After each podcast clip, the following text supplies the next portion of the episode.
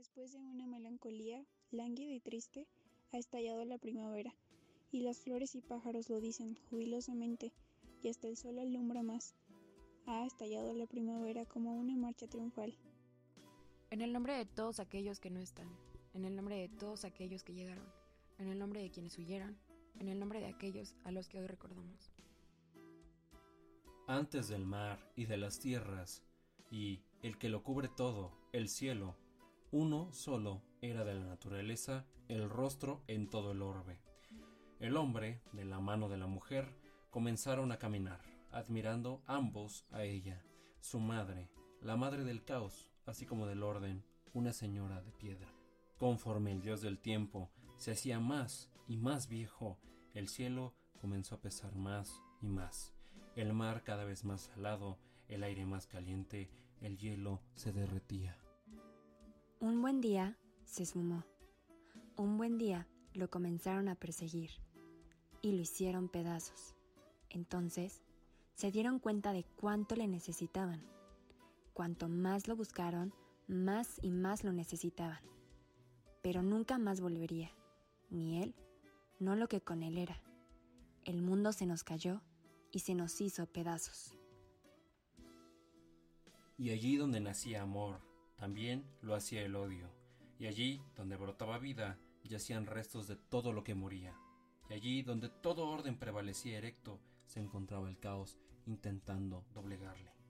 Esta tragedia se narra sola, por lo mismo jamás será perenne, del cómo todo se levantó para volver a caer, del cómo todo lo creado fue así para ser destruido, así del cómo todo lo que fue amado para ser olvidado entonces la rueda de la fortuna. Gira que gira y vuelve a girar. Cuanto más alto llegues, más cerca estarás de bajar. Y la rueda sigue girando. A esto hemos llegado, con nuestra necedad, así como con nuestra resiliencia, buscando siempre lo imposible e ignorando lo más obvio.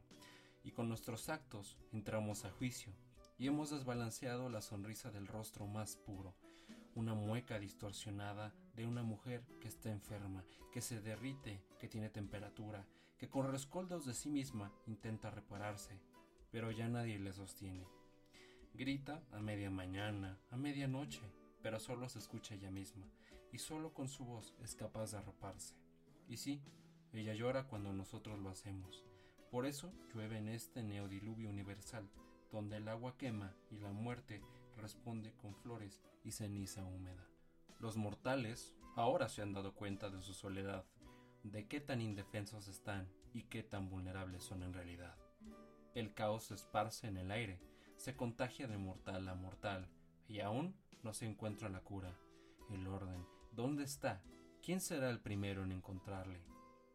Las manos como nuevos órdenes entonces, como el dórico, como el jónico, como el corintio, se refuerzan, se colapsan para entonces volver a entrelazarse. Allí donde sembramos miedo e ignorancia, también encontramos amor y sabiduría. Allí donde hay odio y malestar, abundará también la paciencia y la humildad. Allí donde florezca la vanidad y la avaricia, brotará también la solidaridad y el altruismo allá donde encontremos excesos y tentación, encontraremos la empatía y la prudencia. Donde encontremos narcisismo y aversión a uno mismo, encontraremos a los humildes y a los compadecientes, porque allí donde todo mal nos persiga, habremos de encontrar la razón para seguir adelante. Allí donde todo sea caos, nosotros construiremos el orden.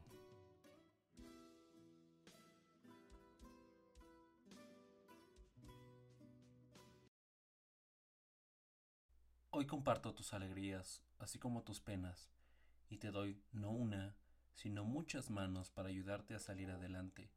Y mientras las escuchas te quiero preguntar, ¿qué tal estuvo tu 2020?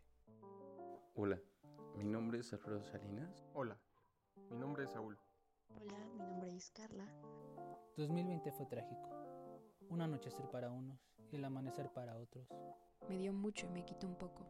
Un año que no destacó por lo bueno, pero tampoco se oscurece por lo malo. Pues el 2020 es el claro ejemplo de que los planes pueden cambiar de la noche a la mañana. 2020 El caos perfecto en todos los sentidos. Mi 2020 fue un año feo, pero no el peor. Solo lo podría comparar con subirte al ring a pelear. Mi 2020 fue un año que me dejó grandes aprendizajes. Este año me permitió descubrir cuánto puede desgastarse una relación afectiva a causa de los diferentes ritmos de vida. Conocí gente que ahora considero mis amigos, otros que solo me dieron una lección y se fueron, y me reconecté con personas del pasado. Este año también la pandemia me hizo perder personas que quiero. Decidí renunciar a mi trabajo en búsqueda de mis sueños. No importa qué tan preparado estés o cuáles sean tus expectativas, siempre habrá golpes inesperados. Entre ellos mis miedos que derivaron la depresión y ansiedad. Y quiero seguir adelante como se pueda. Dejé a un lado personas o situaciones que no me sumaban y valoré cada cosa que tengo en mi vida. Que hoy, al mirar a mi familia, no debo lamentar las ausencias, sino valorar cada día los presentes. Dejé ir a alguien para que realmente fuera feliz y yo quise serlo con alguien que no tenía los mismos planes conmigo. Ojalá me lo hubieras dicho. Se las lleva y no vuelven y no vuelven, pero siempre están en, en mi mente, ¿no? Como dice Juan Gabriel. Me despedí de ti sin realmente querer hacerlo. Pero definitivamente gana la emoción y gana el amor. Un año el cual a todos tomó por sorpresa. Me enseñó que tienes que volver a un lugar que no ha cambiado nada para darte cuenta cuánto has cambiado. También me uní a la lista de las personas que han sufrido ataques de ansiedad y sentí como poco a poco mi habitación se hacía más chiquita. Y este año dio un cambio brutal en mi vida. Siempre habrá golpes inesperados. Logré terminar lo que me costó casi cinco años de estudio y cerré una etapa pero a través de una pantalla. Aprendí lo importante que es la comunicación para mantener los lazos con las personas que quieres. Este año me permitió encontrar mi pasión en la vida. Aprendí a amarme. Hay cosas que no puedes esperarte y no te imaginas que pasarán. Voy a ser papá. Y afortunadamente pude trabajar en ello y superarlo. Donde la frase menos es más toma cierta relevancia, ya que cambiamos los abrazos por reacciones en las redes, donde pocas personas, situaciones y cosas suman a tu vida. Este año me enseñó que cuento con gente que sin importar la situación, la distancia o el motivo, siempre estará conmigo. Y eso no tiene precio. Todo esto desde mi habitación, sin abrazos, sin tenernos de frente. Y claro que me caí muchas veces, pero sin duda no le cambiaré nada este año. Y eso fue lo que nos enseñó este año. 2021, 25 años por cumplir y muchas ganas de vivir la vida con pasión. Porque definitivamente este año 2021 va a ser un año de cambios. Confío en el que el próximo año todo mejore. No esperar banalidades, simplemente esperar salud. Enfocándome en las cosas positivas que sí quiero en mi vida. Y crear un mejor futuro para esta personita, para mi esposa, para mí. Que mis miedos, debilidades y errores son mis mayores maestros.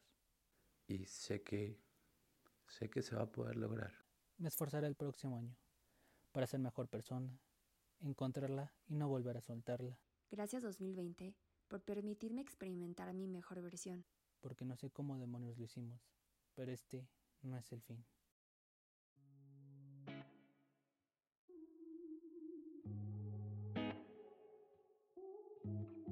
Hola, ¿cómo estás? Mi nombre es Darío. Hola, mi nombre es Sherry Rivera. Hola, ¿qué tal? Me llamo Sergio González. Alguien que es más que un amigo, que considero un hermano. A menudo me pide expresarme, reflexionar o hasta escribir de todo y de todas las mamadas que te pasan en la vida. No es como que se me dé expresarlo o hablarlo con alguien que no sea yo. Pero pues con todo esto que está pasando a nivel mundial y con todo lo que ha afectado, hizo que me preguntara, ¿por qué no? Un año de locos, el año marcado en la historia de todo el mundo. Quiero contarte que este año concluí algo en lo que llevo trabajando desde hace poquito más de tres años, mi reconstrucción sentimental. Este año me enseñó a encontrar el valor que tengo como ser humano. Este año la vida me sorprendió. El inicio de la pandemia en México fue el mero día de mi cumpleaños. Mi abuelo falleció. Ya fue muy difícil para mí, ya que lo amé como un padre. Para mí el año 2020 fue muy importante, ya que determinó muchas cosas en mi vida.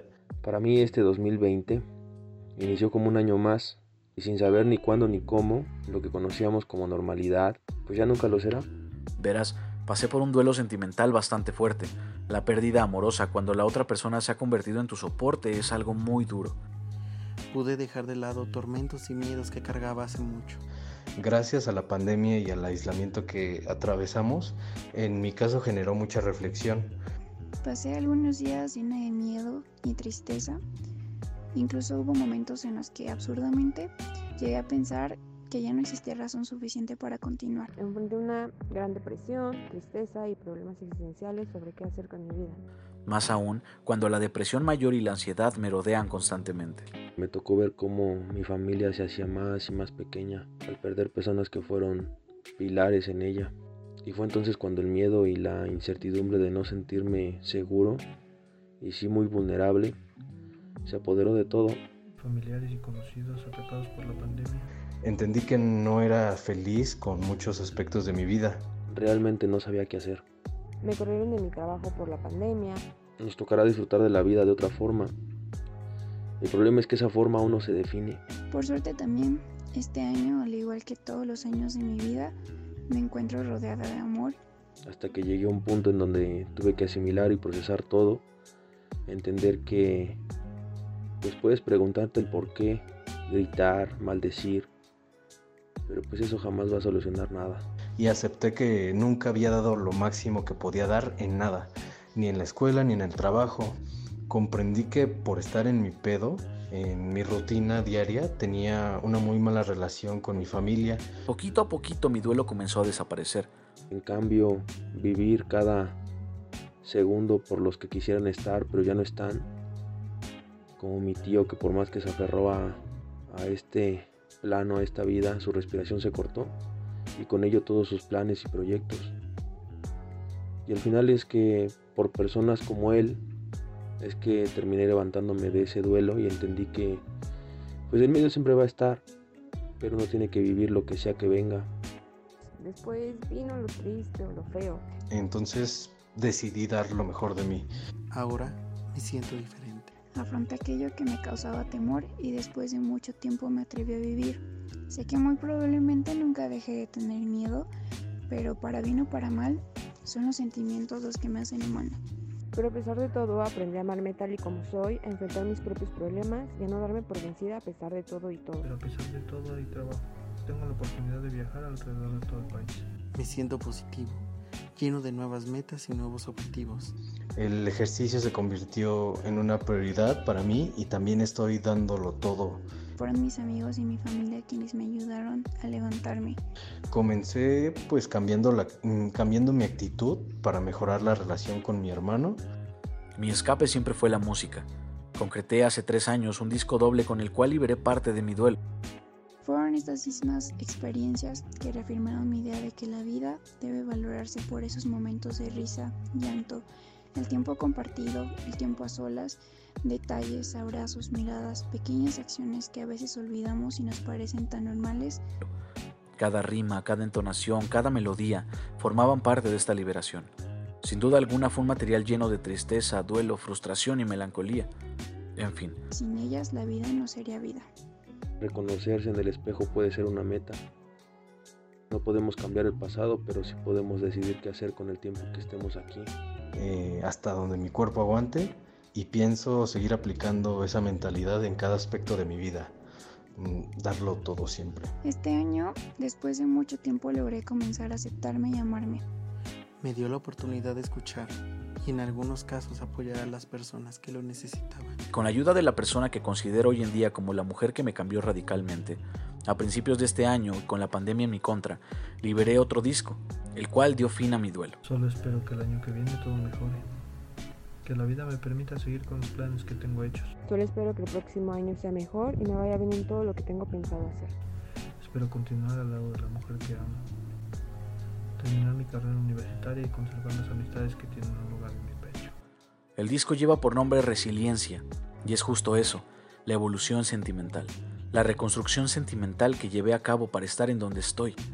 Te invito entonces a practicar la resiliencia, explorar, exponer y derrotar esos temores, esas dolencias, esos duelos internos que acaban por ahogarnos. También te invito a escuchar este material disponible en todas las plataformas digitales, Resiliencia by Celtic Dus.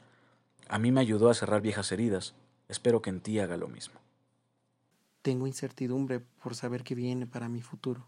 Y pues este 2020 es el peor año de mi vida y puede que el 2021 lo sea el doble, pero sea lo que sea, al menos yo lo enfrentaré con mi mejor versión. Eso es un hecho. Porque tendré en el rostro una gran sonrisa por cada cosa que viva, ya que no sé si será la última. Ahí quedó.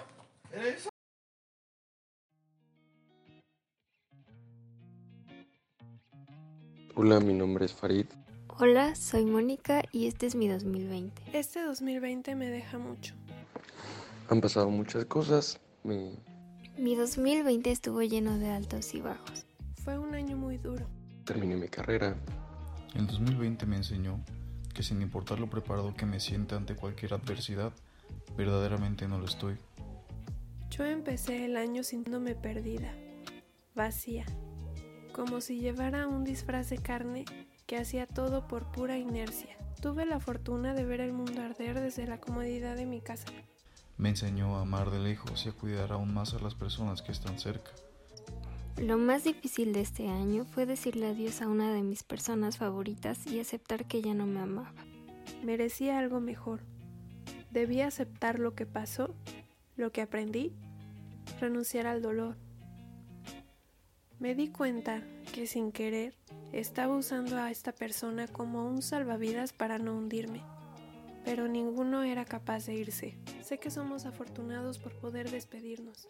Supongo que lo que aprendí este año es que a fin de cuentas todo tiene consecuencias, todos tus actos tienen consecuencias. La relación terminó. Me enseñó a ser más humilde y ayudar a los demás cuando lo necesiten. Personas que siempre van a estar ahí para ti son muy pocas, muy muy pocas. Se cuentan con los dedos y te sobran. Pero sé que no me puedo quejar. Mi familia está completa. Hasta ahora nadie tuvo COVID ni perdió su trabajo o la vida. Me despidieron de mi trabajo. A pesar de que uno de mis abuelos tiene cáncer y es duro verlo sufrir, pero cada vez las noticias fueron peores. Ya no era el mundo el que ardía. Ya no era China o Italia, ni siquiera un México lejano. Eran rostros conocidos, amigos, personas importantes que perdían la vida y con ella se llevaron parte de los seres que más los amaron. ya que tus actos solo te afectan a ti. Pero lo más importante es que descansé en tratar de ser la persona que todos necesitaban en lugar de ser yo misma. Con el tiempo salieron desacuerdos que nunca se pudieron arreglar. Me corrieron de nuevo de la casa donde vivía. Tuve una relación que desde el principio fue inestable. Eso puede ser consecuencia de los acontecimientos de mi vida durante el año pasado. Estaba siendo egoísta. Este año me enseñó a coger mi soledad. Pude estar más tiempo conmigo misma. Este año me permitió eso. De hecho, encontré que mi persona es lo más interesante de lo que yo creía. Este año para mí fue un respiro de la vida tan acelerada que llevaba. Pocas veces descansaba. De igual forma me alejo de muchas personas con las cuales era muy cercana, pero me acerco a otras con las que apenas hablaba. Solo te tienes a ti mismo al final. Muchas veces escuchamos y nos dicen que tenemos que pasar tiempo con nosotros mismos, pero realmente pocos lo llevamos a cabo. Cuando empezó el aislamiento, una parte de mí sintió mucho alivio. No quería ver a nadie, no quería hablar con nadie. Sabía que no estaba bien y en verdad quería alejarme de todo. Fue un año difícil y espero poder seguir adelante y aprender de este año tan duro. Pero lo más importante que me enseñó este 2020, aunque suene a cliché, es A apreciar la compañía de los seres queridos y valorar cada segundo a su lado, sabiendo que posiblemente podría ser el último. que con poco puedes hacer mucho, que estando lejos puedes estar muy cerca y siempre esperar en lo inesperado. Y tú decides qué tan lejos quieres llegar y qué rumbo va a tomar tu vida de una manera muy literal. Volver la mirada atrás y ser un poco más sabio ante este siguiente 2021. ¿Y qué espero para este 2021? Posibilidades. Eso espero. Decidí liberarme a mí misma de sentir que debía guardar una especie de duelo por todo lo que pasó y lo que perdí.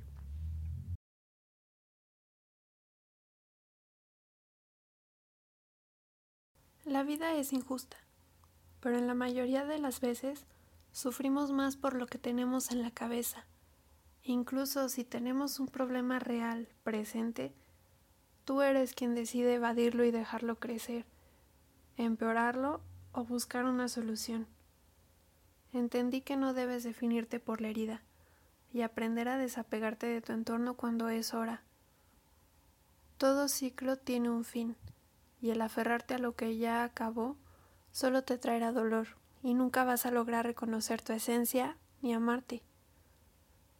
Entiendo ahora lo esencial de tener paz interior y que es algo personal. No tienes que estar demostrándole a nadie quién eres, ni tu valor o tu búsqueda.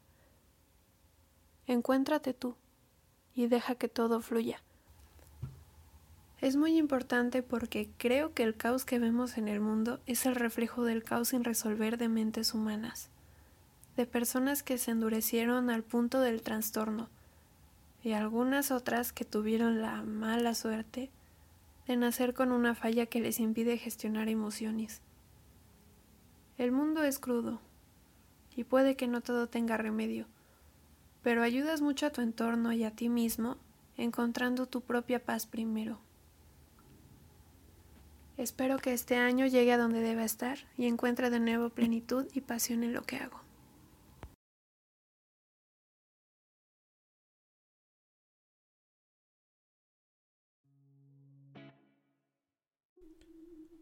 Hola, mi nombre es Carlos Aguilar. Soy el creador de este pequeño y humilde espacio conceptual que es tuyo. Acabas de escuchar a una gran cantidad de personas. Todas ellas formaron parte importante de mi año y con todas ellas estoy eternamente agradecido. Con todo el amor y aprecio, muchas gracias. Así como también no puedo olvidar a aquellas personas que por razones X o Y no pudieron participar, incluyendo a Camilita, a Gabriela, por la felicidad que me ha provocado verlas felices y ya sin sufrimiento. A Sergio Albarrán, mi hermano del doble de mi edad, por haber sobrevivido al COVID. Y también quiero agradecer a todo aquel que se quiere incluir en estas palabras. Este, sin, sin lugar a dudas, fue un año especial. En febrero le confié mi mayor miedo a quien decía amarme y juraba y perjuraba nunca lastimarme. Pero al final terminó por hacerlo, reviviendo y aún peor, personificando mi miedo. Fue todo un espectáculo, probablemente el más triste y deplorable que he visto, el ver cómo el narcisismo, el orgullo y el exceso de ambición cercena la carne y la piel de la persona que tú pensabas que amabas. Afortunadamente ya no estamos juntos, y fue lo correcto porque tú y yo nunca fuimos un equipo. Y es que si desde el principio me hubieses dicho el final, no habría estado contigo. No me malinterpretes. Llegué a amarte. Desgraciadamente también llegué a odiarte. Alguien que te niega, que te oculta, que habla a tus espaldas y es desleal por encima de sus sentimientos, no vale la pena, ni como pareja, y mucho menos como amiga. Dijiste que estarías y quedarías, pero nunca estuviste ni diste. Y eso te lo digo muy claro y muy sencillo. Se le llama traición y además cobardía. Sé que llegarás lejos. Nunca te mentí porque no hay duda de ello. Pero honestamente no sé si serás feliz, porque eres y seguirás siendo una víctima de tus propias ambiciones. Lo mejor para tu familia, eso te lo digo sinceramente. Y a ti, de corazón, Gracias de verdad por todo lo que hiciste, pero no compensa. Que la vida te dé justicia. En abril, por fin después de dos años, pude publicar mi primer libro. Se titula Diálogos con un alma vieja. Debo de admitirlo y debo de confesarte que no lo hice bien porque hasta tres días antes me puse a investigar cómo publicar o cómo autopublicarte. Tampoco lo hice mal. Me he llevado un aprendizaje brutal sobre el cómo, el cuándo y sobre todo los quienes estuvieron. Sé que a través de sus páginas he arrancado lágrimas, he salvado relaciones e incluso un par de vidas. Pensé ese libro sería la conclusión de algo, que después de ello ya no podría escribir. Y aunque terminé quemado y harto de la escritura después de terminarlo, ha sido el inicio de otro ciclo. Algo que ya pude materializar en un segundo libro y también en un tercero. En agosto te conocí a ti. Eres más de lo que crees para mí, pues literalmente me instaste a seguir, aunque no lo intentaras. Eh, me metí a trabajar en un lugar que jamás me imaginé. Si te soy sincero, me prometí a mí mismo jamás entrar a trabajar a ese lugar, pero lo hice por ti.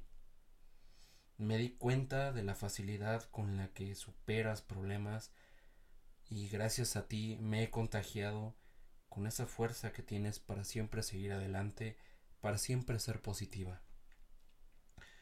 Es por ello que no pude terminar esa carta y te di la mitad de una carta que no alcancé a escribir. De verdad, de verdad, de verdad. Gracias por tanto. Y es curioso que después de tanto tiempo nos sigamos debiendo un mollo. Te conocí en septiembre, tú a mí en octubre, Aún no enteramente. Te leí y te escuché. Eres una incógnita aún, y no estoy seguro de qué será de ti y de mí. Eres un ojalá muy profundo.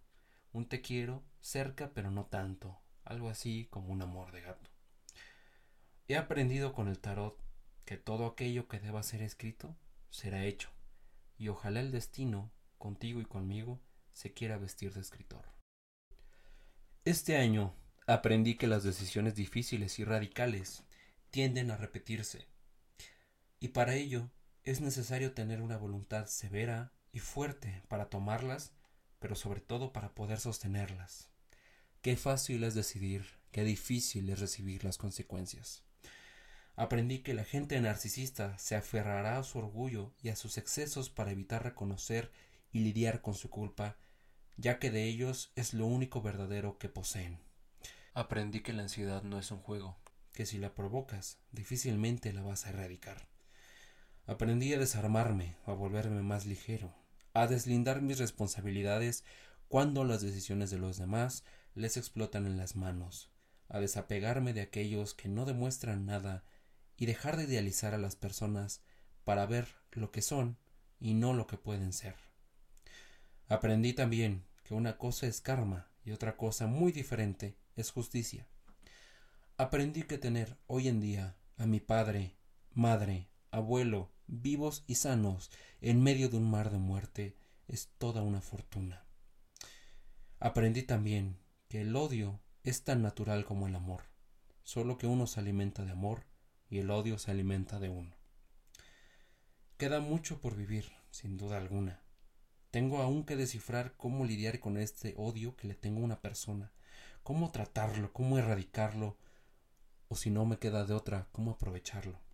También tengo que descubrir en qué dioses o demonios creo, y sobre todo tengo que ser mucho mejor de lo que he sido.